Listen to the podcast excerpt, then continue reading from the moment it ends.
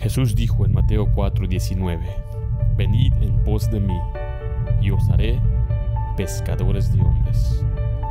Venid en pos de mí, aprendiendo a seguir a Jesucristo.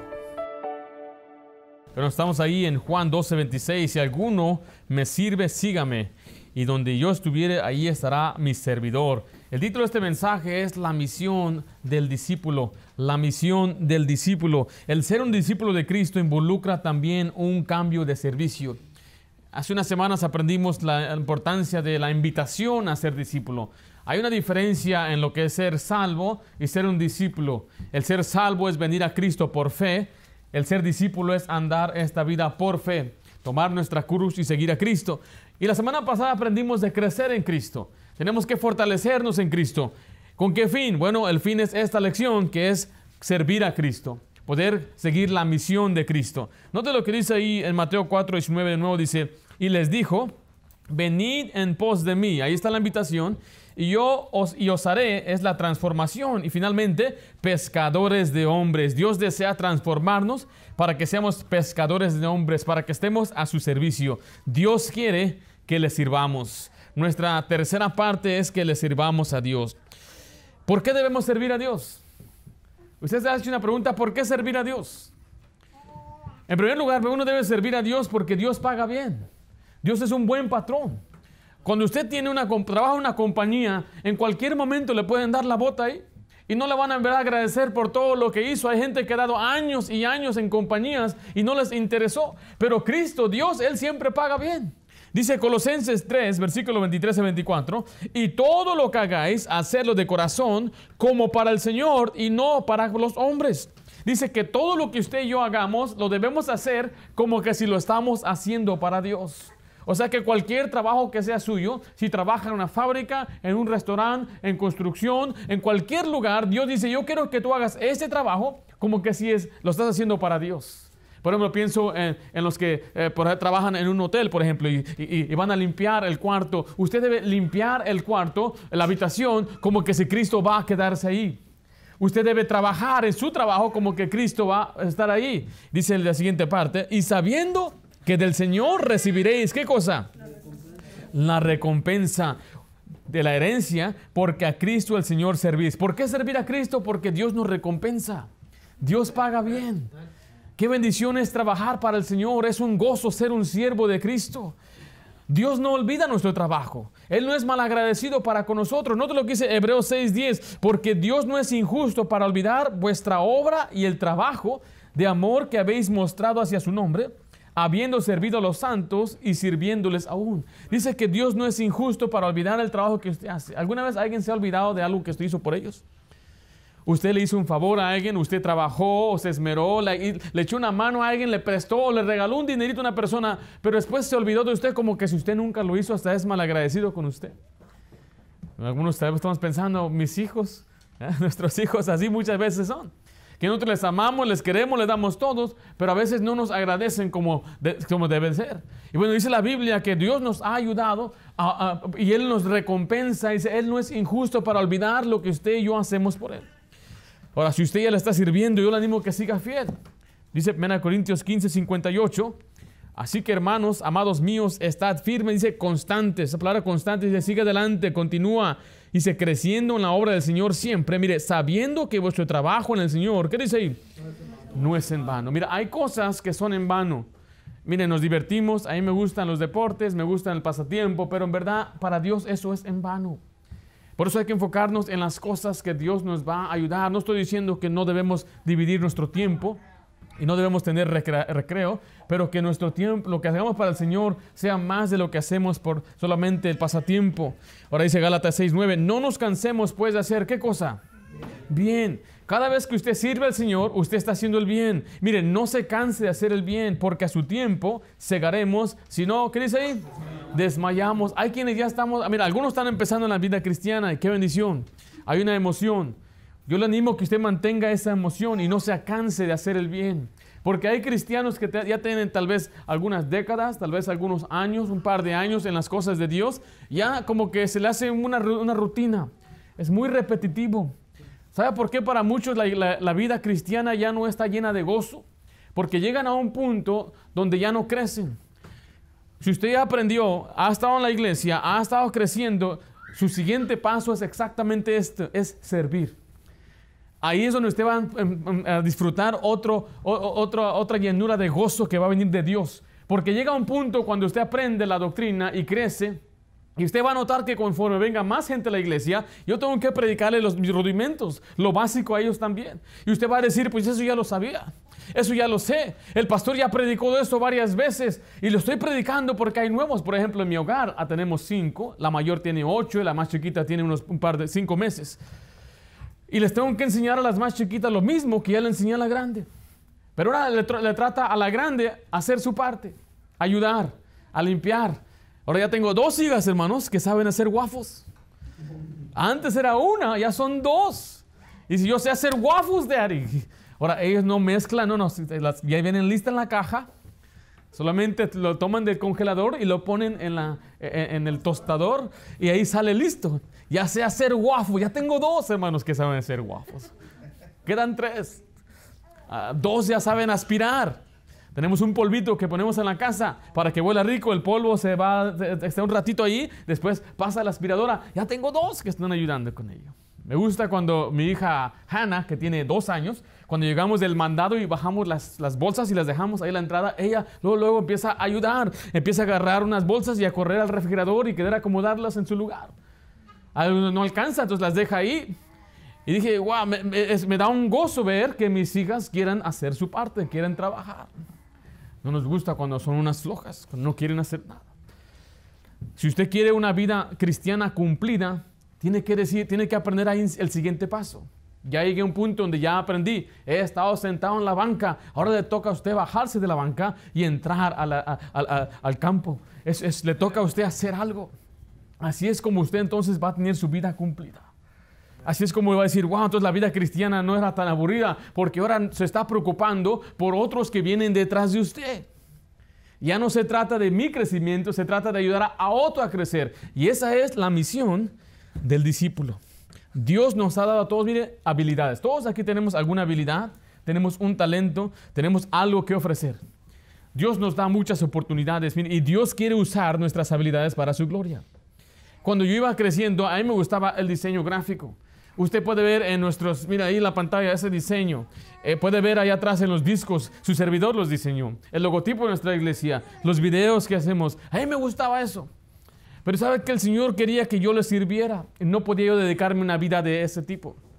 Entonces yo le dije al Señor, aquí está mi, habilidad, mi talento en un sentido. Y decir, pues eso es lo que me gusta y te voy a servir. Pero ahora fíjese que ahora yo puedo usar esas cosas no para allá afuera, no para tener una ganancia económica, sino para la gloria de Dios. Entonces nosotros podemos usar nuestras habilidades para su gloria también, para su honra.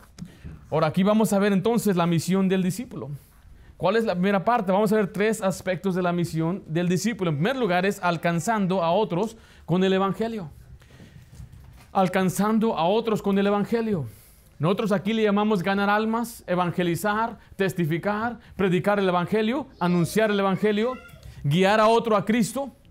Es la misma cosa. Todo hacemos, lo que estamos haciendo es llevar a una persona al conocimiento de Jesucristo. El que lo salva es Cristo, el que los gana es el Espíritu Santo. Nosotros somos los instrumentos. Pero no el versículo que leímos y les dijo, venir en pos de mí y os haré. ¿Qué es la última parte? Pescador de hombres. Imagínense esa analogía. Cuando usted va al mar o va a un, río para pescar, lleva una caña, lleva una carnada. ¿Algunos han ido a pescar? ¿Sí? ¿Les gusta? Algunos les encanta. Eh, les gusta estar en eh, eh, tranquilos, la tranquilidad. Hay otro tipo de pesca que es con redes.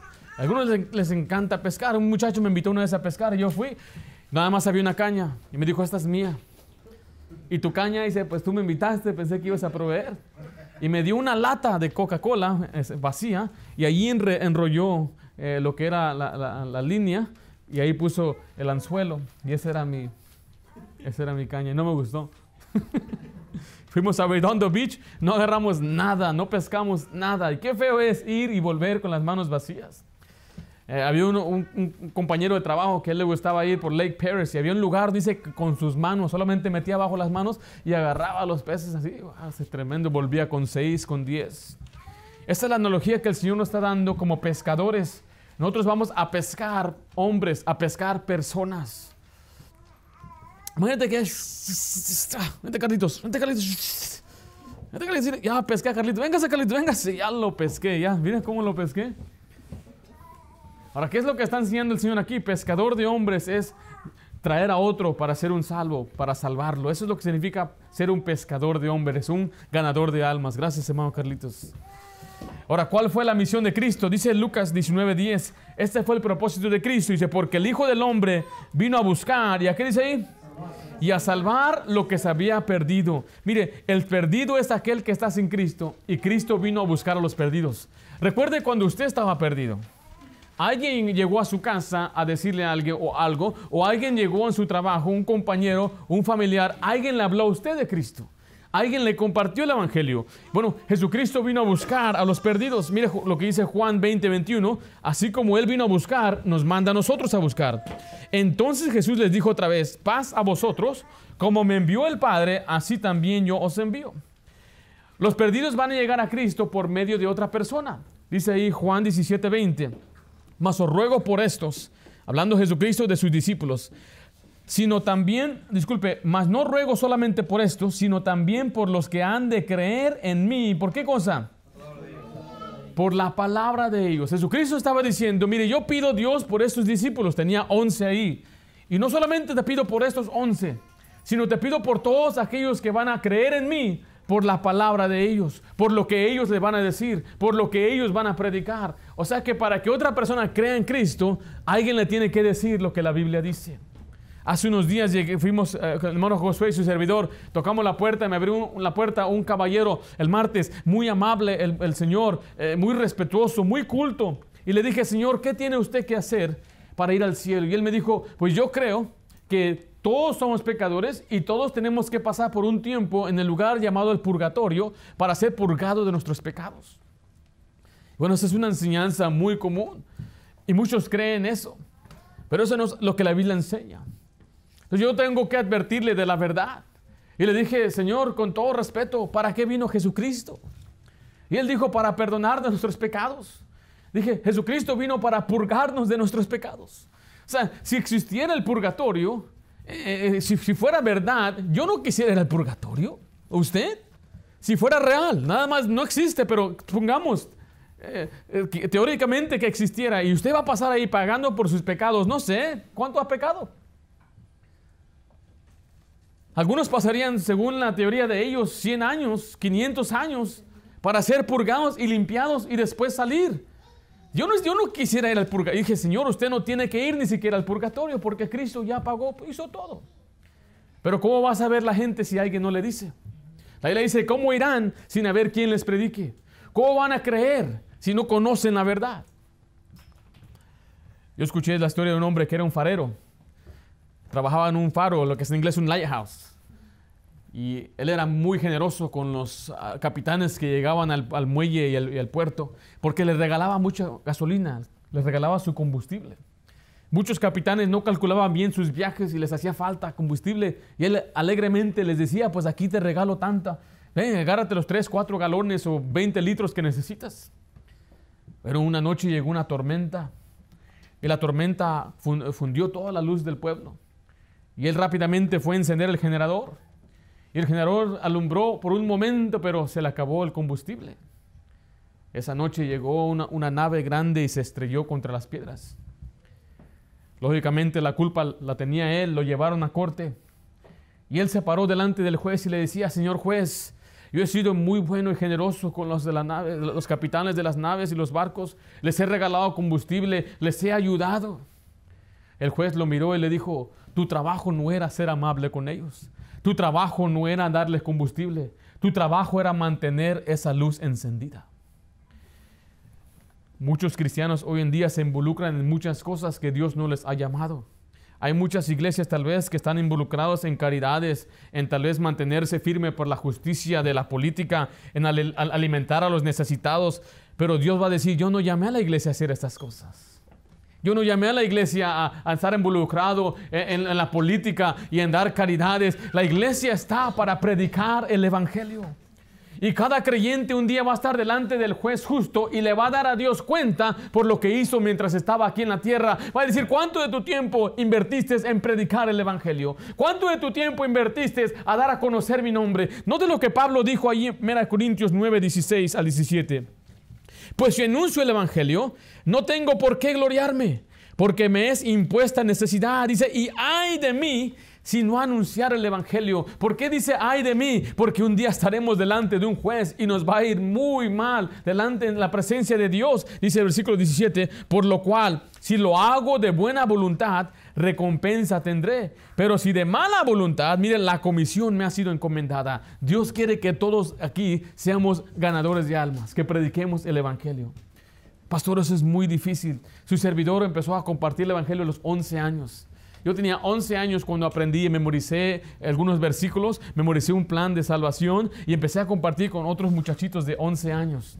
Le preguntaba, ¿cuántos años tienes? Tienes 11, ven por acá. ¿Cuántos años tienes? Tienes 13, eres muy viejo. Tengo que buscar a alguien de, mi edad para sentirme cómodo en, mi, en mi ah, zona de comodidad. Pero con el tiempo empecé a compartir con mayores y grandes. Y ahora eh, salimos a las calles y hablamos con todo tipo de personas.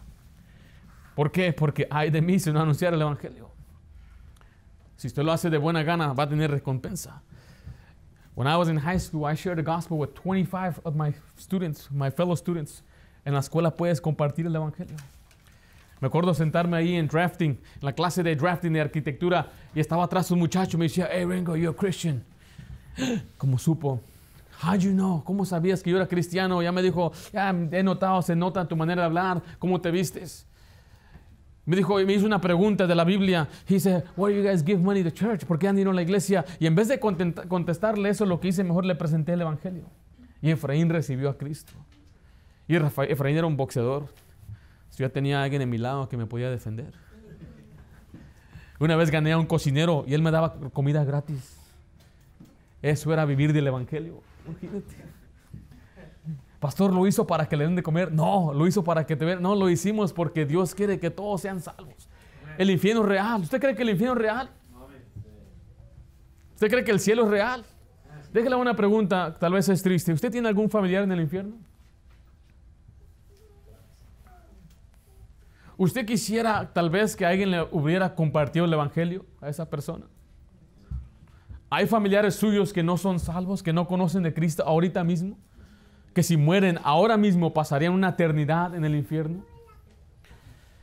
Por eso, mire, en primer lugar, comparta el Evangelio con sus conocidos.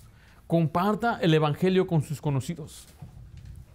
Algunos hermanos me han dicho a mí, pastor, yo pude compartir el Evangelio con mi mamá por teléfono. Pude compartir el teléfono, eh, digo, eh, eh, compartir el Evangelio en el teléfono, hablando, explicándole la Biblia y aceptó a Cristo, pastor. Duró años, pastor, duró meses, pero finalmente lo hizo. Note lo que dice Juan 1.40. Andrés, hermano de Simón Pedro, era uno de los dos que había oído de Juan y había seguido a Jesús. Este halló primero a su hermano Simón y le dijo, hemos hallado al Mesías, que tras es el Cristo, y le trajo a Jesús. Y mirándole Jesús dijo, tú eres Simón, hijo de Jonás Dice que le trajo a Jesús.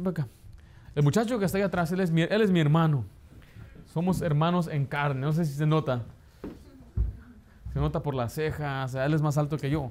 Pero ese es this is my little brother. ¿Cuándo fuiste salvo tú? ¿Cuándo? 2004. Ah, ¿Cuántos años tenías? Siete. Siete años. ¿Quién te, quién te, papá. Tu papá. No fui yo. No fui yo. yo tenía una preocupación por mi hermano. Yo quería que él fuera salvo. Y dice, si mi hermano se, va, se muere, él se va al infierno. Yo, amo a mi hermano. Eh, yo soy 13 años mayor que él. Cuando él nació, mi, mamá papá me llamó, me dijo, ya nació tu hermano. Yo vivía atrás del hospital, vivíamos atrás del hospital y yo fui a ver a mi hermanito y cargué a mi hermano. Era, estaba bien rojicísimo, rojo, rojo, ve cómo está blanco. salió en rojo, hasta me daba vergüenza que lo miraran. Por, casi más de 40 días estaba rojo. Y, me preguntaban los niños, mis compañeros de, la escuela y de la iglesia, ¿por qué tu hermano está rojo? No, no, man, leave me, miedo. Pero yo quería a mi hermanito. Lo abrazaba y lo cargaba. Y cuando iba creciendo, yo traté, yo por eso le dije a él que cuando aceptó a Cristo, porque yo le testifiqué a él como unas 50 veces.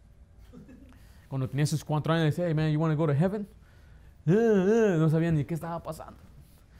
Y cuando iba creciendo, le decía, hey, tú quieres, you, you want to go to heaven, you gotta, believe in Jesus. Le decía, tienes que creer en Jesucristo. Y oré con él, lo bauticé como 20 veces. Y, porque me, era mi hermanito, me preocupaba mi hermano. Mi hermano mayor conoció al Señor Jesucristo. Después de mí sigue otro hermano, se llama Paul, él recibió al Señor. Después de mi hermano sigue Angélica, ella también recibió al Señor, pero quedaba el chiquilín. Qué bendición cuando él recibió a Cristo. Y poder, yo, tengo un, yo siento una paz saber que todos mis hermanos conocen de Jesucristo. Que mis papás conocen de Jesucristo. Ahora mi preocupación es que mis hijas conozcan de Jesucristo. A veces me agarro platicando con ellas y les hago preguntas y, empiezo a hablar y les digo, cuando le dije que quieren que si era pecadora se iba al infierno, se empezó a llorar, I'm going to hell, me voy al infierno, no, y empezó a llorar, oye, espérate, tranquila, tranquila, deja explicarte cómo puedes escapar. Y le presenté a Cristo. Usted debe tener el deseo de querer compartir el Evangelio con sus amigos, con sus parientes, con sus papás. Pero usted diga, pastor, ¿qué van a decir de mí? Cuando yo llame a mi papá, se va a burlar de mí, se me va a despreciar, me va a decir que ya me convertí en un aleluya y un hermano y que ya no puedo, se va a burlar de mí. Es mejor que se burle de usted, que después le reclame que nunca le habló. Ore por su papá, ore por su mamá, ore por sus hermanos a su tiempo. ¿Cuánto tiempo duró usted? Unos duramos años, años, ¿verdad? y muchos, ¿quién nos trajo al Señor? Muchas veces fueron los problemas. Qué bendición por los problemas. Hablé yo con un, muchacho, encontramos el martes. ¿Cómo llegó a Cristo? Los problemas. Yo creo que la mayoría de nosotros llegamos a Cristo porque había problemas. Pero comparta con sus vecinos. Segundo, involúcrese en el programa semanal de la iglesia. Involúcrese en el programa semanal de la iglesia. Marcos 16, 15 dice, y les dijo, id por todo el mundo y predicad el Evangelio a toda criatura. Usted puede servir a su comunidad, en su comunidad, disculpe, al salir con la iglesia a evangelizar. Varias veces a la semana salimos a compartir el Evangelio. Hemos salido los lunes fielmente, los martes, los viernes y los sábados. A veces salimos los jueves y a veces queremos salir los domingos. Pero ahí hay varias oportunidades y a veces salimos un grupo a las 5 y otro grupo a las 7. Entonces aquí le, ofrecemos muchos, muchas oportunidades para salir con nosotros. Porque créeme, solo no lo va a hacer. Va a ser muy difícil que te anime solo. Pero si viene, venimos como iglesia, usted se va a animar y va a aprender de otros. Aquí hay por lo menos unos tres, cuatro varones que ya sabemos evangelizar bien, tres hermanas que saben compartir el evangelio. Pero dice la Biblia ahí, y les dijo ir por todo el mundo. ¿Y qué deben hacer? Predicar el evangelio. Predicarle a toda criatura a todos. Usted le puede predicar a cualquier persona en la calle. Note lo que dice Hechos 5:42, pero esa es nuestra estrategia o nuestra manera bíblica. Y todos los días, en el templo y por las casas, no cesaban de enseñar y predicar de Jesucristo. Note que decía todos los días, decía en el templo y por dónde? Y por las casas. Si usted ve allá atrás, tenemos un mapa donde hemos ido a evangelizar, tenemos unos picos. Ahí, hemos puesto unos pins, ¿eh? y usted puede ya ver algunas áreas que hemos tocado. Aquí dentro de este cuarto hay personas que tocamos su puerta. Llegamos a, la casa de hermano José, llegamos a, la casa de nuestro hermano Alejandro, llegamos a la casa de hermana Antonia a tocar a su casa. Eh, algunos otros hermanos que hemos llegado a su casa también, eh, tocando las sus puertas, compartiendo el Evangelio y escuchando la palabra de Dios. Después el Señor los, ha traído, los ha añadido a nuestra iglesia. Pero si usted quiere obedecer al Señor y quiere emocionarse en el siguiente paso de su vida cristiana, entonces añádase a nuestro programa. Venga alguno de estos días para compartir la palabra. Letra C, apoye a propagar el Evangelio por medio de las misiones. Apoye a propagar el Evangelio por medio de las misiones. El trabajo de la iglesia local es propagar el Evangelio a todo el mundo. El Señor quiere que todo el mundo conozca el Evangelio. Pero algunos no podemos salir del condado de Orange. Por trabajo, ocupaciones, algunos no pueden pasar Sacramento y no pueden regresar. Dice algunos, ¿usted puede ir a México, hermano? Sí puedo ir, pero no puedo volver. Entonces hay personas que han determinado ir. Han dejado sus familias, han dejado sus hogares, han dejado su trabajo, sus carreras y dicen, yo quiero servir al Señor en este país, en aquel país. Note lo que dice Hechos 1.18, 1.8, disculpe. Pero recibiréis poder cuando haya venido sobre vosotros el Espíritu Santo y me seréis testigos en Jerusalén, en toda Judea, en Samaria y hasta lo último de la tierra. Hasta este punto nuestra iglesia apoya a dos misioneros y queremos apoyar a más misioneros. Pero ¿cómo podemos hacer esto, pastor? Apoyamos económicamente. Usted puede dar a misiones. Usted dice, pastor, ¿yo cómo puedo alcanzar al mundo? Si no puedo ir, usted puede apoyar a uno que va. Y el Señor le va a bendecir a usted por apoyarle a él. Note lo que dice ahí el tercera de Juan, versículos 5 al 8. Dice, amado, fielmente te conduces cuando prestas algún servicio a los hermanos, especialmente, ¿a quién dice ahí? A los desconocidos. Está diciendo que a veces podemos apoyar o servir a la gente que no conocemos, hermanos que nunca hemos visto. Algunos de ustedes no conocen a la familia Robles, que es el hermano Samuel que estará en Jalisco. Algunos de ustedes no conocen a la familia García, que es el hermano Filiberto García. Pero dice la Biblia que Dios nos bendice cuando apoyamos aún a los que no conocemos. Dice el versículo 6, los cuales han dado ante la iglesia testimonio de tu amor, y harás bien en encaminarlos como es digno de su servicio de Dios, para que continúe su viaje. Porque ellos salieron por amor del nombre de Él sin aceptar nada de los gentiles. Nosotros pues debemos acoger a tales personas para que cooperemos con la verdad. Dice ahí que nosotros los creyentes, los que estamos en la iglesia local, debemos acoger de ellos, debemos apoyarles para que ellos puedan seguir allá. Entonces vamos en primer lugar, para poder servir al Señor es alcanzando a otros con el Evangelio. En segundo lugar, vamos a ver servir y apoyarnos los unos a los otros. La misión del creyente empieza al evangelizar a otros. En segundo lugar es sirviéndonos y apoyándonos unos a otros. Quiero decirle que usted como miembro, como hermano que viene a esta iglesia, esta es su familia. Dios nos llama a nosotros familia. Así lo dice Gálatas 6:10. Así que según tengamos oportunidad, hagamos bien a todos y mayormente a los de la familia. ¿Qué dice ahí?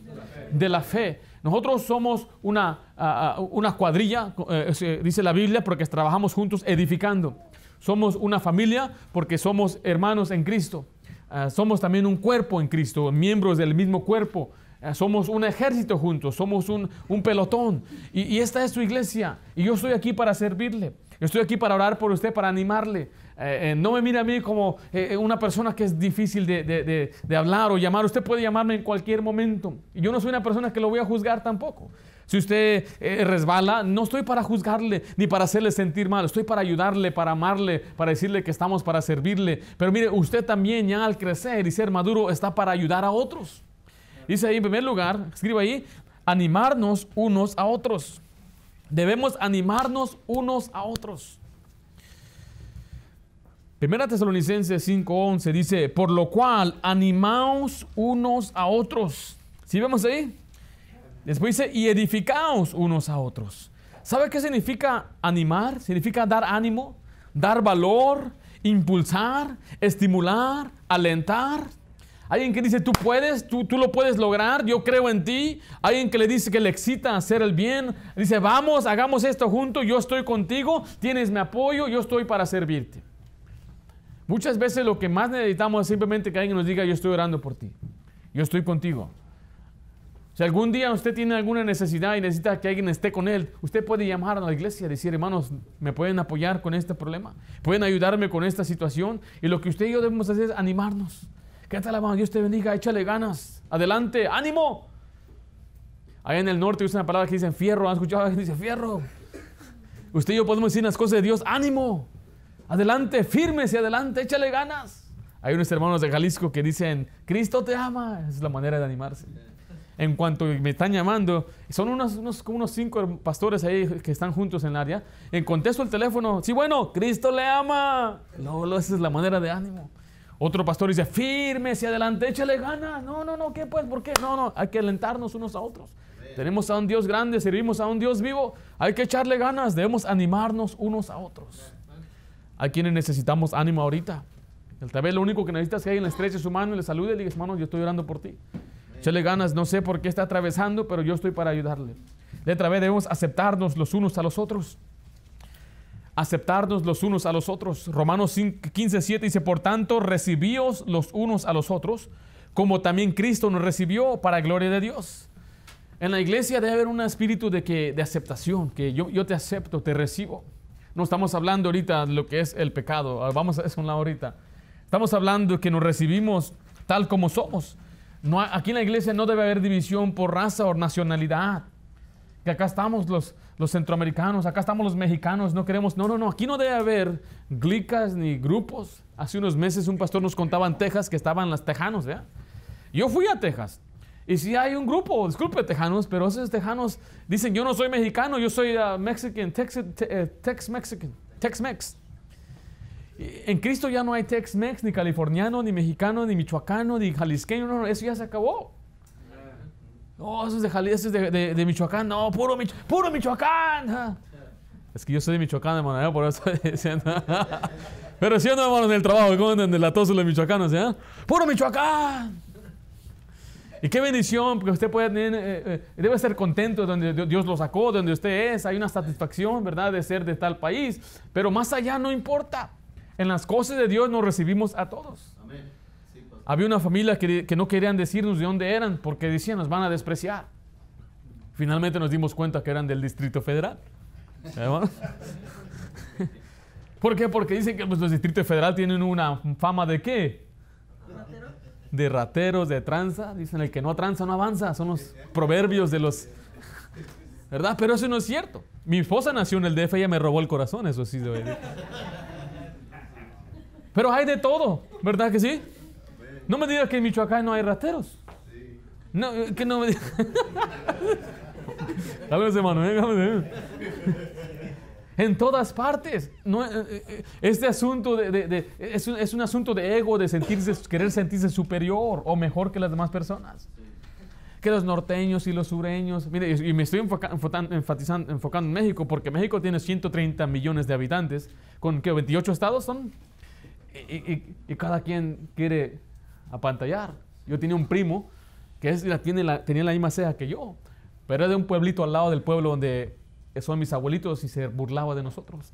¿Qué hubo, Vale? Me decía. Dije, pues yo soy, yo ni soy de aquí del pueblo. ¿Qué hubo, Vale? Tú eres de... Y me empezaba a me Dije, primo, tenemos la misma ceja.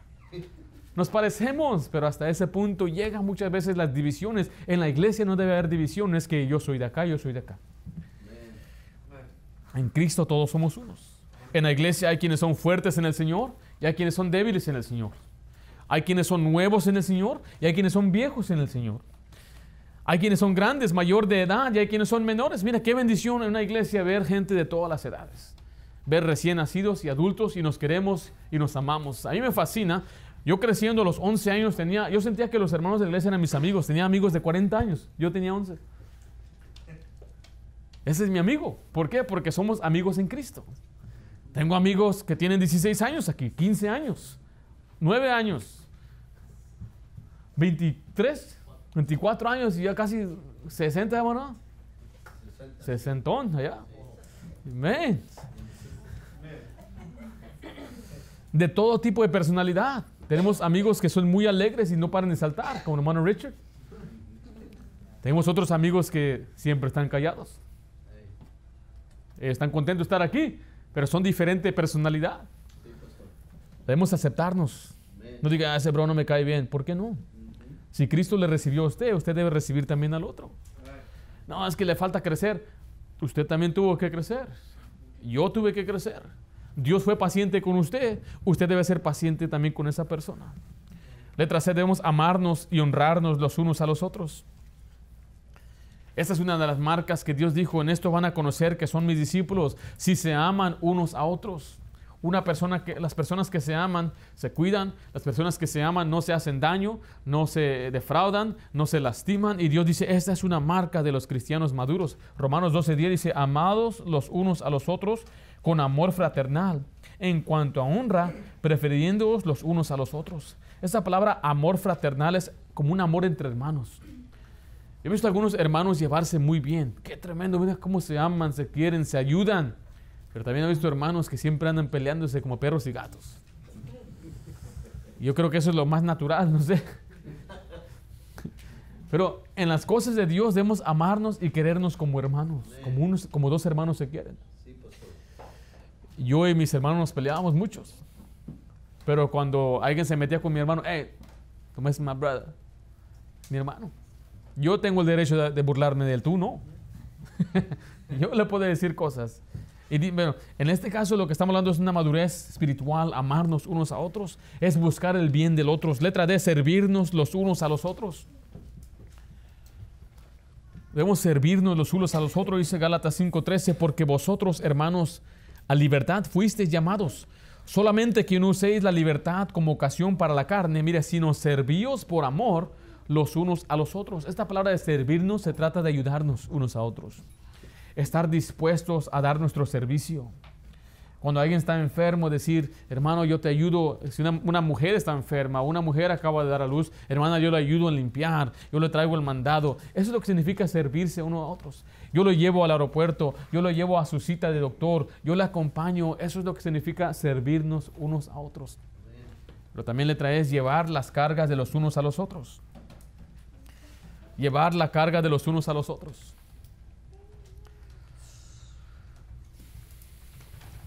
Dice Gálatas 6:2, sobrellevad los unos las cargas de los otros, incumplid así la ley de Cristo. ¿Qué entiende usted por la palabra cargas? Cuando escucha la palabra cargado, quiere decir que usted está qué? Cansado. Ahí está. Y muchos de nosotros hemos trabajado en lugares donde re- requiere mucho esfuerzo físico. Pero eso no compara a tener un problema. Porque nos recuperamos, dormimos un rato, comemos y nos fortalecemos, pero vienen cargas a la vida que en verdad nos agotan. Nos cansan. Nos cansan mentalmente, espiritualmente, emocionalmente. Y bueno, todos aquí hemos sufrido cargas. Algunos estamos llevando unas cargas tremendas. Pero quiero decirle algo que si usted está llevando una carga, especialmente, le digo a usted porque le amo, su carga es mi carga. Estoy cargado por hermanos, ve- veo las peticiones de oración, estamos orando por eh, eh, eh, hermanos que están atravesando, atravesando por situaciones eh, de salud y, y yo me cargo. Yo, yo, yo creo que muchos de ustedes también se cargan por ello. Y nos encontramos muchas veces en la mañana despertándonos y pensando en el hermano, ¿cómo estará la hermana? ¿Cómo le fue en la cita? Y bueno, queremos compartir esta carga porque es lo que Dios nos dice. Cuando compartimos la carga, entonces lo podemos sobrellevar juntos. Es diferente cuando alguien tiene que llevar una carga solo que la comparta con otra persona. Sí, usted debe llevar sus cargas a Cristo, pero también como iglesia debemos llevar nuestras cargas. Pastor, ¿cómo yo puedo llevar la carga de otro? Orando por la otra persona.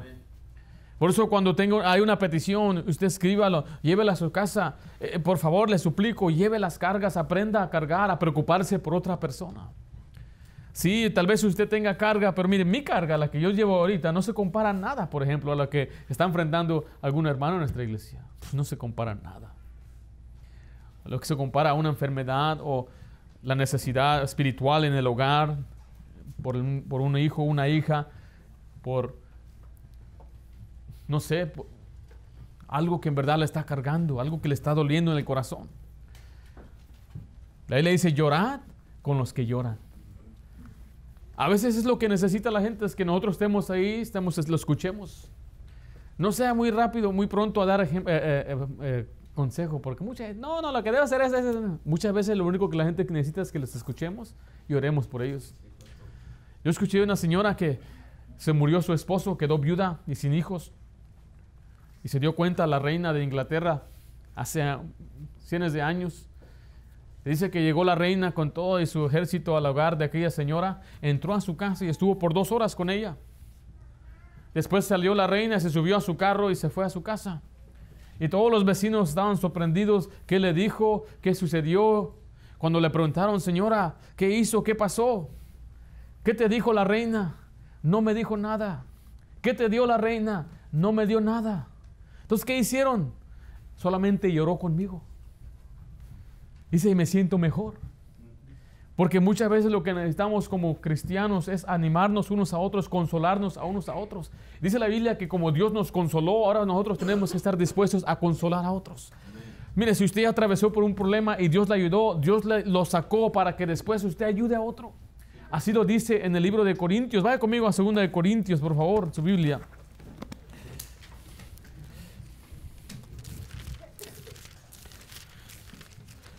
Aquí en nuestra iglesia Hace unos meses nos apoyaba nuestra hermana Marisela. La hermana Marisela eh, tiene una hermana que se llama hermana Berta, hermana Griselda, hermana Joana. Y es la hermana también de nuestra, eh, eh, de nuestra hermana Belén. Y hace unos años, cuando la conocimos, papá fue y les compartió el evangelio al hogar de ellos. El papá de ellas fue salvo, salvo. Pero hasta ahí llegó, estaba enfermo, tenía cáncer, llegó a la iglesia solamente una vez. Después nos dimos cuenta que falleció. Y la hermana Maricela de 15 años, you're 20, tenía 18 años tal vez la hermana Belén. Las otras eran más chiquitas. Puede, puede creer, puede entender esto un joven, una jovencita entender, ¿por qué me pasó esto a mí? ¿Por qué se llevó mi papá el Señor? Pero ahora ya que son grandes, son mayores, ellos entienden que el Señor les consoló. Y lo que ahora usan es ese mismo consuelo para consolar a otra persona que está pasando por ello. Dice así en el versículo 1, 2 Corintios capítulo 1, versículo 2, 3. Bendito sea el Dios y Padre de nuestro Señor Jesucristo. Padre de qué dice ahí? Misericordias y, y de toda consolación. Segunda de Corintios 1, dice versículo 4, el cual nos consuela en todas nuestras tribulaciones. Mire, para que, pode- para que podamos también nosotros consolar a los que están en cualquier tribulación, por medio de la consolación con que nosotros somos consolados por Dios. O sea que ahora estamos para llevar las cargas de otros, consolar a otros, ayudar a otros. O sea que si usted pasó por una tragedia, algo sucedió horrible en su vida, dice, ¿cuál es el propósito? ¿Por qué Dios me hizo pasar esto? Es para consolarle a usted y para que usted después consuele a otro. ¿Quién le va a consolar mejor a una muchacha que pierde a su papá? ¿La hermana Maricela o su servidor? La hermana Maricela. Yo no puedo decir, lo siento por ti, me duele mi corazón que esto pasó, pero no es lo mismo que ella, digo, que ella diga esto. Yo también perdí a mi papá. Yo sé lo que es sufrir. Yo sé lo que es tener un hogar donde ya no está el hombre para protegernos y para traernos el sustento.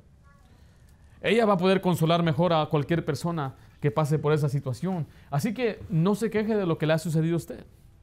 Usted debe usar eso para después ayudar a otra persona. Vemos que la misión del discípulo es alcanzar a los perdidos por el medio del Evangelio, servir y apoyarnos unos a otros, pero también número tres, finalmente, servir en la iglesia. Servir en la iglesia. Dios quiere que le sirvamos dentro de la iglesia local. Muchos vienen a la iglesia con la mentalidad de qué me pueden dar o cómo me pueden servir o cómo me pueden ayudar a mí. Y eso puede ser algo normal para una persona que es ah, aún nueva, falta de, de entendimiento. Pero eh, hace unos años John F. Kennedy, el presidente aquí de Estados Unidos, hizo una pregunta. Cuando él fue inaugurado como presidente, él dijo, no, no preguntes qué puede hacer tu nación por ti. Pregunta qué puedes hacer tú por tu nación. Porque mucha gente está diciendo, ¿y qué me va a dar Trump? Para la próxima vamos a votar demócrata para ver qué nos puede dar el demócrata. Y mucha gente se queda esclavizado esperando que el gobierno les cuide, que el, gobierno les sirva. Pero la pregunta que hizo John F. Kennedy fue al revés.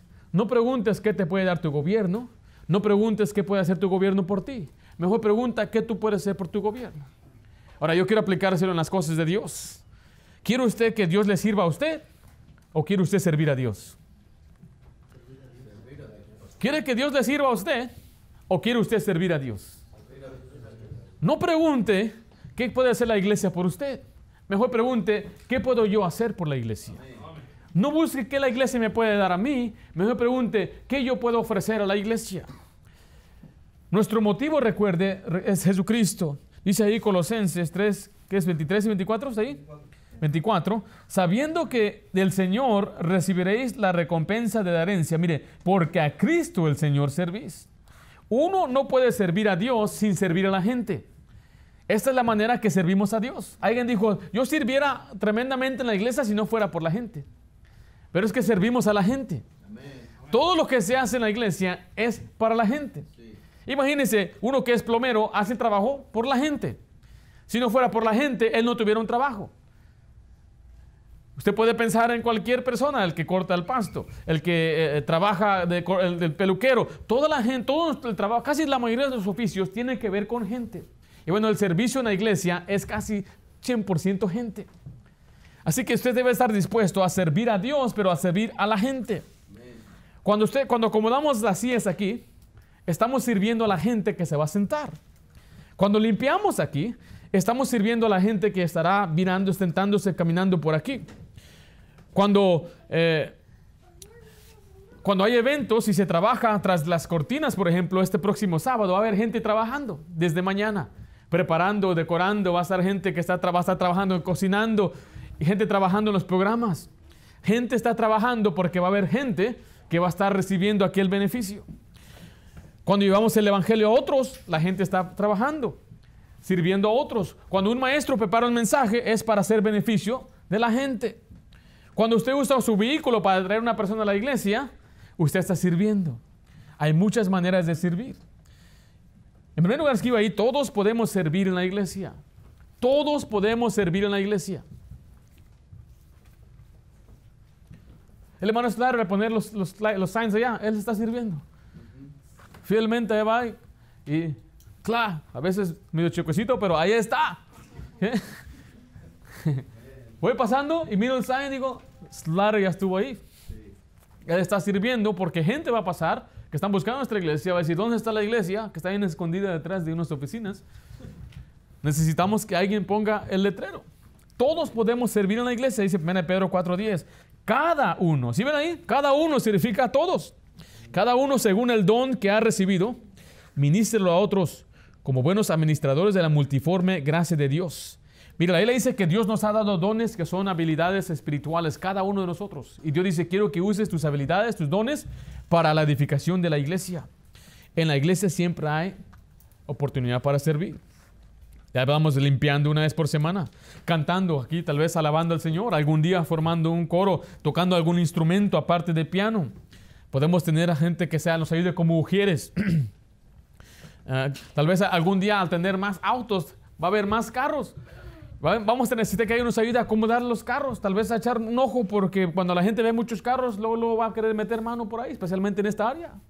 Alguien que esté fuera en el estacionamiento cuidando, tal vez una vez al mes conduciendo a un auto o un van para traer gente a la iglesia, formando una ruta. Durante los eventos especiales que nos ayuden construyendo, adornando, cocinando, sirviendo las mesas. Tal vez enseñando una clase bíblica, enseñando un estudio bíblico, enseñando el discipulado. Tal vez el ministerio de imprenta. Ahí tiene en su mano, alguien lo imprimió, alguien lo diseñó, alguien trabajó en ello. Algún boletín para doblarlo, alguien lo dobló. Lecciones para las clases, fotos, trabajando con el equipo de sonido. Aquí tengo el sonido aquí, eh, transmitiéndolo al internet, poniéndolo en YouTube, arreglando el video en la computadora. Alguien tiene que arreglar la cámara grabando.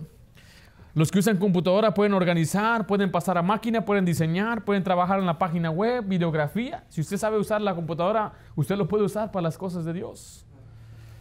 Trabajando en algún tipo de ministerio donde usted puede testificar. Tal vez algún director o encargado de un ministerio ya sea líder de un ministerio. Pero mire, Dios quiere que todos trabajemos en la iglesia. Dios quiere que todos hagamos algo en la iglesia. Y todos podemos hacer algo. Nos dimos cuenta que necesitamos, por ejemplo, un trabajo más, es el mantenimiento del bautisterio. A veces entramos y lo levantamos y golea bien feo. vamos a ver cuál es la ciencia detrás de esto. Ya miramos algunos videos, decía, mira, en verdad, para hacer un ministerio de bautisterio ocupa usted conocer la química. ¿Hay cuál es la química? Echamos unos líquidos ahí atrás, tenemos unos líquidos. Hay cierto líquido, tiene ahí una tira, una tirita ahí donde mete abajo el agua y le dice le falta esto, le falta aquello. Tiene mucho aluminio, por ejemplo, tiene mucho pH, necesita bajarlo. Y, se necesita que alguien esté cada semana y, mantenga el bautisterio. O sea, hay mucho trabajo que hacer. Y si no hay trabajo, nos inventamos uno. Eh, le ha dicho yo a los niños, ¿quieres un trabajo y no hay? El carga Biblias. ¿Cuál es el carga Biblia? Ven para acá, vamos a hablar. Carga la Biblia. Sígueme más. Es el carga Biblias. Dame la Biblia. Ahí está. Ya les di un trabajo. Y él se va a sentir, wow, estoy haciendo algo. El poner signs. ¿Tú te imaginabas que ibas a poner signs para el Señor? ¿Verdad que no? Nunca se imaginaba. Gracias, vamos a Que le iba a poner signs. Usted puede servir aquí en la iglesia. Todos podemos encontrar un servicio para servir al Rey de Reyes. Ahora, letra B, la iglesia es un cuerpo. La iglesia es un cuerpo. Y cada persona que es parte del cuerpo es útil para servir al Señor de una manera u otra. Todos tenemos algo que ofrecer. Es más, yo como pastor, yo tengo mis áreas donde yo necesito mejorar, donde yo flaqueo, donde yo tengo debilidades. Por eso necesito que nos ayuden. Eh, yo, por ejemplo, yo no soy bueno en la música. Y tenemos aquí dos hermanos que no solamente son buenos en la música, les gusta la música. Les saben tocar el piano, están siempre mejorando, siempre buscando algo ah, que, le, que, exalte al Señor. Yo no. Yo me, me gusta, pero no tengo yo la habilidad. Por eso es necesario tener un poco de todo. Dice Romanos 12, del 4 8. Porque de la manera que un cuerpo, disculpe, de la manera que en un cuerpo tenemos muchos miembros, pero no todos los miembros tienen la misma, ¿qué dice ahí? Función. O sea que, mire, todos nosotros como creyentes tenemos un propósito, pero no todos tenemos la misma función. En esta iglesia, ¿cuántos pastores puede haber? Solamente uno. Y dice, pero yo quiero ser pastor. Amén, vamos a empezar una nueva. Y le ayudamos a plantar una suya. Pero aquí puede haber muchos maestros, aquí puede haber mucho de todo. Dice el 5, así nosotros siendo muchos, somos un cuerpo en Cristo y todos miembros los unos de los otros. De manera que teniendo diferentes dones según la gracia que nos es dada, si es de profecía, úsese conforme a la medida de la fe. Si es de servicio o servir, o el que enseña o en la enseñanza, el que exhorta en la exhortación, el que reparte con liberalidad, el que preside con solicitud y el que hace misericordia con alegría. Ahora, no vamos a estudiar a fondo estos dones que acabamos de leer, pero claramente usted ve ahí lo que dice, algunos pueden enseñar, otros pueden ayudar, otros pueden llevar la carga, que son los que tienen misericordia, están los que exhortan, los que animan, están los maestros, hasta están los que sirven con repartir. ¿Qué es repartir? Los que reparten con liberalidad. ¿Qué significa eso? Los que dan. Hay algunos que tienen esa, ese, ese, ese, deseo que Dios les pone más que la gente común y corriente de dar. Algunos son, le dicen allá en México, son de, de, Monterrey. ¿Se escuchado los de Monterrey? Dicen que los de Monterrey son bien uh, mezquinos, tacaños. ¿ya? Yo tenía un tío que se llamaba Gastón y lo corrieron de Monterrey porque se llamaba Gastón. Pero bien, la Biblia dice que hay quienes tienen ese don. Me dije, pastor, eso no es un don. ¿Cómo puede servir uno con dar? Bueno, note lo que dice Lucas 8.3. Juana, mujer de Chuza, intendente de Herodes y Susana y otras muchas que le servían, hablando de Jesús, ¿de qué? De sus bienes. Estas mujeres no predicaban, estas mujeres no hacían otra cosa más que servir al Señor con qué? De sus bienes, dando al Señor. Hay gente que tiene ese don. En nuestra iglesia una, una, pareja nos dio para poder completar el bautisterio. Dio mucho dinero. No se les pedimos, nadie, yo no, yo no manipulé a nadie, no traté de hacerlo sentir. Ni dije, hermanos, hay una necesidad. No dije nada. Dije, hermanos, vamos a orar para un bautisterio. Y la persona vino, yo quiero dar, pum, y dio más de mil dólares. Hay gente que tiene ese, ese, ese deseo. Una vez quebré un púlpito y miramos cuánto costaba, 700 dólares. Y vino una hermana que es muy de voz y dice, pastor, no se preocupe, yo lo pongo. Y era el segundo púlpito que había puesto ella. Hay personas así, pastor, compré, tengo, le quiero dar 300 dólares para que compre Biblias. Le quiero, hay gente que sirve con su dar. Ahora dice, pastor, yo no tengo ese don. Está bien. Usted tiene, Usted tiene otros dones, ¿verdad? Usted puede hacer otras cosas. Pastor, yo no puedo enseñar. Yo no soy bueno para animar. Entonces, entonces muchos yo creo tienen este don, el que es servir. ¿Cuál es ese don? Nada más hacer lo que me pongan. Pastor, ¿qué necesita? Hay que poner sillas, hay que limpiar, hay que, hay que limpiar los, los vidrios, hay que barrer. Todos podemos hacer eso, ¿verdad? Hay quienes tienen ese don, que siempre están sirviendo.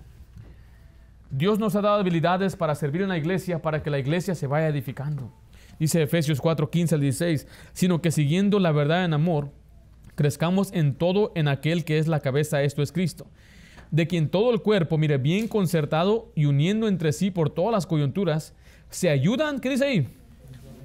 Mutuamente, según la actividad, eh, actividad propia de cada miembro, recibe su crecimiento para ir edificándose en amor. Este es nuestro propósito como iglesia. Queremos seguir a Cristo, Queremos ser transformados y crecer en Cristo, pero con un propósito, servir a Cristo. Queremos servirle, un discípulo que sirve a Cristo. ¿Cómo? Alcanzando a los perdidos, ayudándonos unos a otros, pero también sirviendo en la iglesia local. Recuerde que el Señor recompensa, no se pierda de esta oportunidad que Dios le da a usted de servirle aquí en la tierra mientras tiene vida. Vamos a hacer una oración.